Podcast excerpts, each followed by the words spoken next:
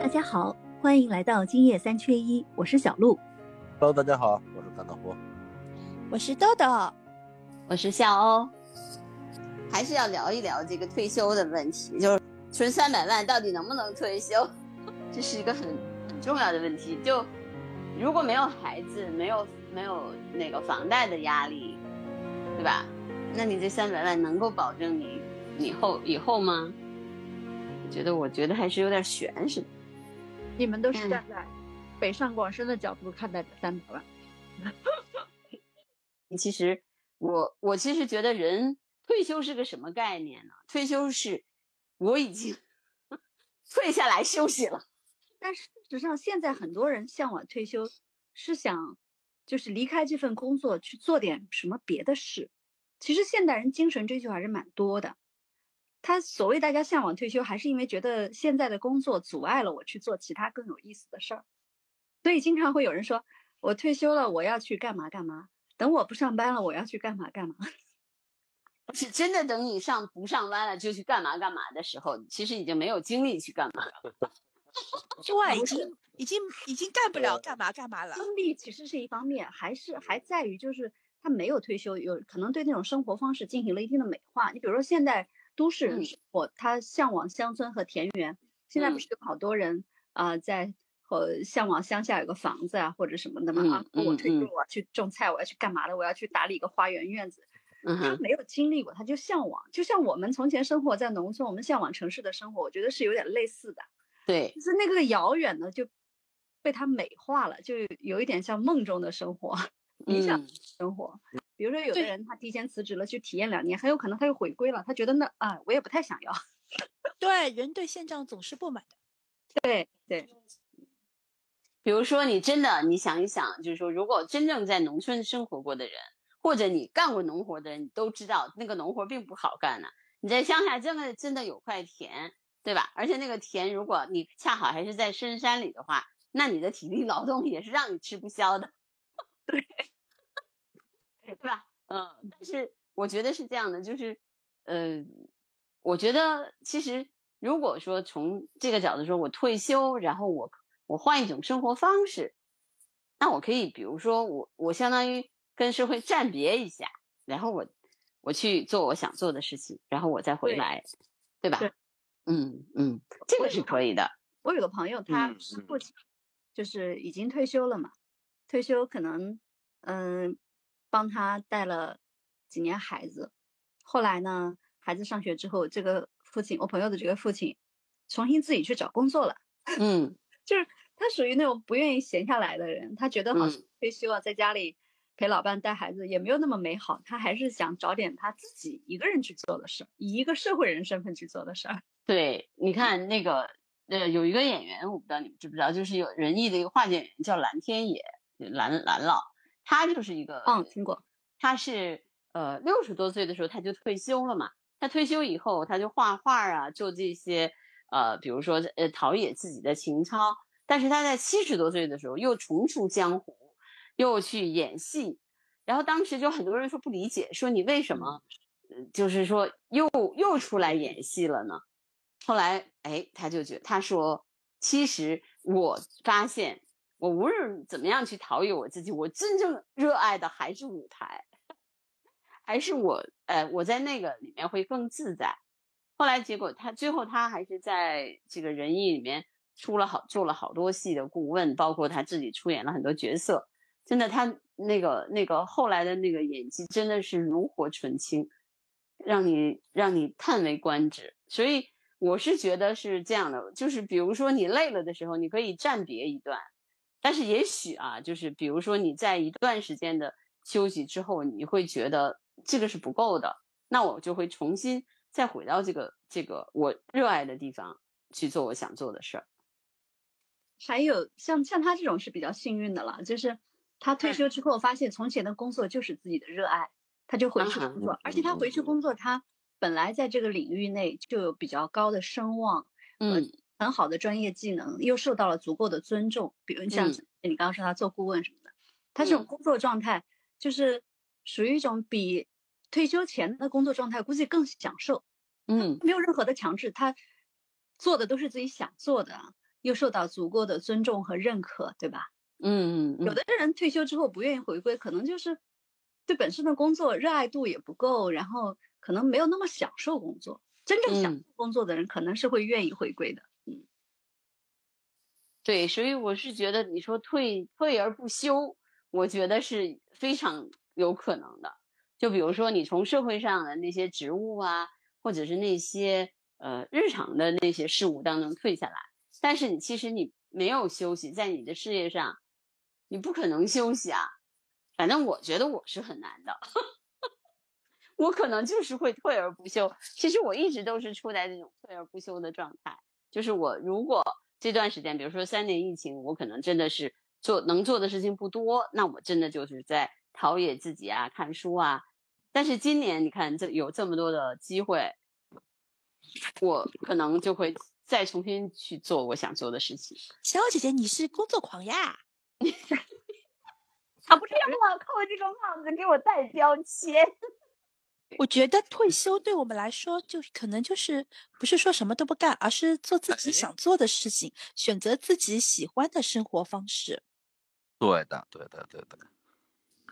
嗯，但是你说，我觉得现在啊，就是为什么会把这个问题又提出来？还有一个问题是因为很多人说最后要延迟退休，因为日本已经是六十五岁退休了嘛。啊，呃，这种事实提出来呢，就是让大家有一个慢慢的接受度。比如说，他可能今年提高半岁，明年提高半岁，哎，后年再提高半岁，不会网上有让你一下子那个呀，网上有提案的呀，就是有一个方案说怎么样怎么样退休，就是随着你年龄的增长，它会延迟一个月啊、半年啊这样子。对对对对对对，反正我觉得，就我们这群人，基本上都会享受到这个好的政策的。嗯，六十五岁之后退休。好多人说，哎呀，六十五岁退休，那我就交很多年保险，然后万一我这个六十五岁退休，我七十五岁就走了，那我才才能享受十年的退休金，太亏了。这个政策本身应该会有一个很比较，它有整个机制组成。嗯，可能并首先并不意味着一定要工作到六十五岁，可能你可以早一点离开工作，但是有可能意味着到了这个岁数你才能拿退休金，有可能是的。啊哈，嗯，还有就嗯。是现在有的地方不是社保交满十五年就可以啊，连续十五年就可以拿呃退休金了嘛？也有可能这个年限会慢慢的就加长嘛，对对对，有可能，？嗯嗯。嗯，是的，很复杂的，所嗯。以嗯，即使说延迟退休出现了，像这个存够多少钱自己给自己让自己退休也是可以的。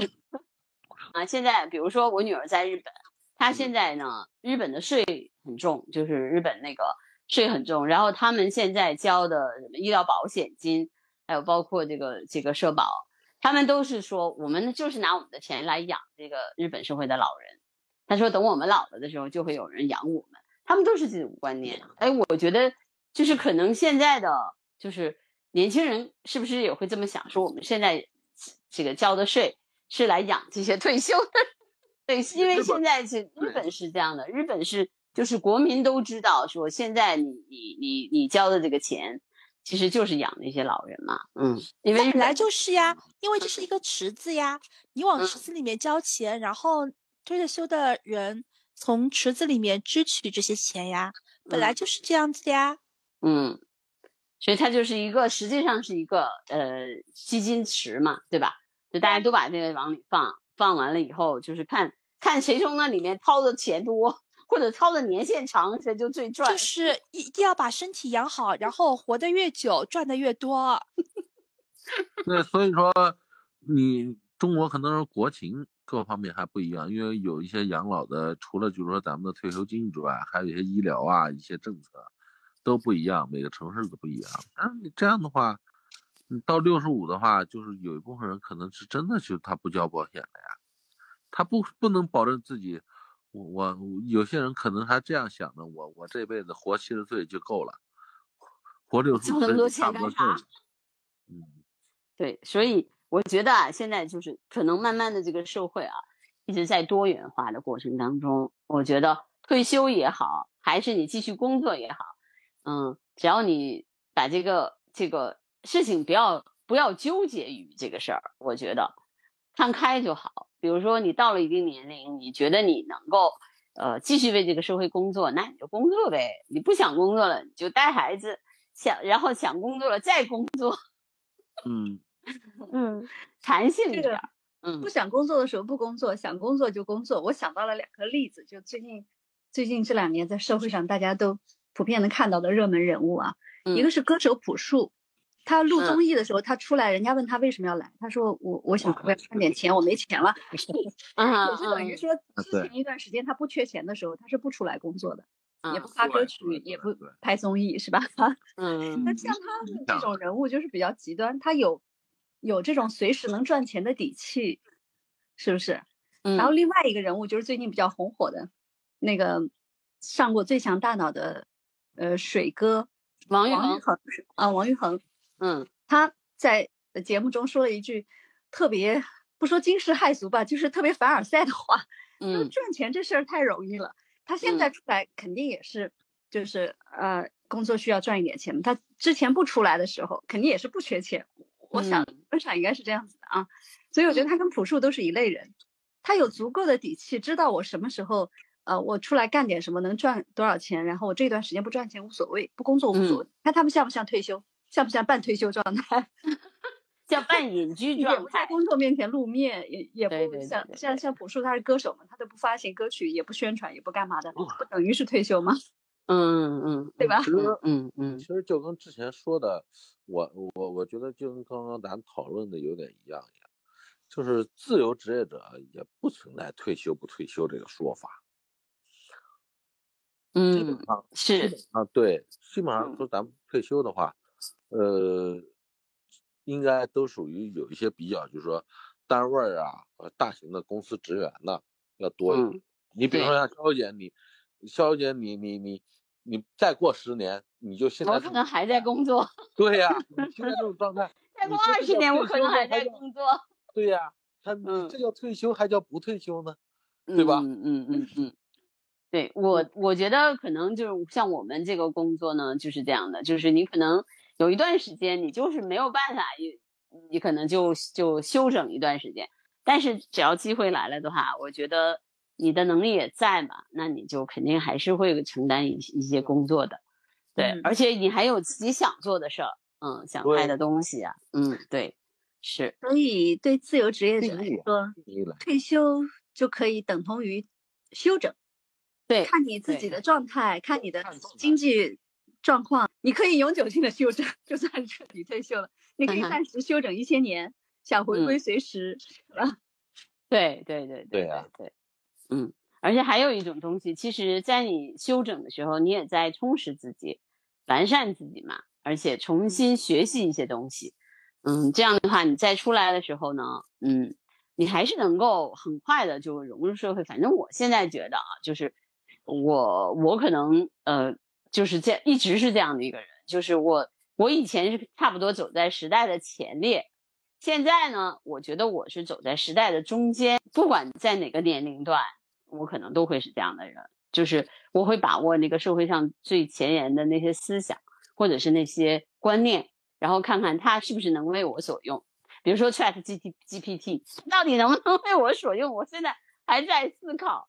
所以，马上马上就要出新了呀！马上那个百度就要出新了呀！对呀，它出来了以后，它对我有多大的功能？呃，就是功能，对吧？那比如说我我现在我。觉得就是我们已经掌握的这些能力啊，那这些基础的东西你要掌握好，对吧？你比如说像我的很多同龄人，他可能一些基础的东西都没掌握好，所以你再让他去掌握新的东西，确实有难度。但对我来说，我那个基础的东西可能掌握的还比别人好呢，那我当然可以往前再继续走嘛，对吧？我可以掌握，我可以肯定一个最新的东西，我能够很快的去学到它的精髓，那我觉得我就不会落在时代的后面。只要你不落在时代的后面，那你就真的是永远可能，你处理自己的作品，处理自己的属于你自己风格的东西嘛，对吧？所以这个就没有问题。你你对我来说，我没有，我从来没有考虑过这个问题，关于退休。所以肖姐姐没想过退休这件事。我可以，我想我休整，我可以休息。嗯，其实疫情三年，除了跟大家认识，然后做播客，我的观鸟播客和和咱们的三缺一之外，我我在事业上没有在做太多的东西。但是我觉得这三年就是休整啊，我看了很多的东西，呃，对，学习了很多东西，然后进入了很多的领域去重新的去了解这个领域的最新的这种前沿思想。就我我觉得这些东西其实是最重要。嗯，是说新能力第一生产力。对，学习是第一生产力。反正不管怎么说吧，我觉得现在目前为止，只要你自己觉得舒服，觉觉得你的呃。生活吧，可以找到一个比较舒适的状态的话，那你退不退休有什么关系呢？就是你可能不退休，你就是做个职场人，做个做个打工人，每天忙来忙去的，对吧？就是这是一种。那还有一种呢，说我我就找到我自己最舒适的状态，我就这样生活，也挺好的。就总体来说吧，我觉得我觉得我们今天的讨论还是挺有意义的，就是。至少我们我们剖析了一下，真正在这个社会生活当中，什么东西是你支支撑或者说活下去的一个 基础动力？退休到底意味着什么？不同城市、不同年龄阶层有没有孩子？到底攒够多少钱你才敢退休？或者说无论多少钱都不退休？我觉得吧，一般是这样的人总是对现状不满的。当你在工作的时候，在上班的时候，你可能就想退休；但是真的，当你退休的时候，可能你又想重返职场。那 是有好多人还有退休综合征嘞，就是退休了不适应，因为那种社会认可啊，那种自我价值感都没有了。对呀，很多人男生特别特别容易得退休综合征。嗯。就男就是就是我们的我们的父一辈的人，或者是我们的兄弟的那，就是这个兄长那一代的人，特别容易，真的得了就得就挺厉害的。嗯，因为因为我觉得现在的小孩以后可能好一点，因为他们一直处在那个变动当中，一直处在那种时退休时工作的状态，所以还好一些。就是一直在一个体制内工作，一直比如说四十年的人，让他一下子退下来，确实会不适应，这是真的。嗯。好吧，那我们今天的播客就到这儿吧。好，拜拜，再见，下周见。好的，下周见，拜拜。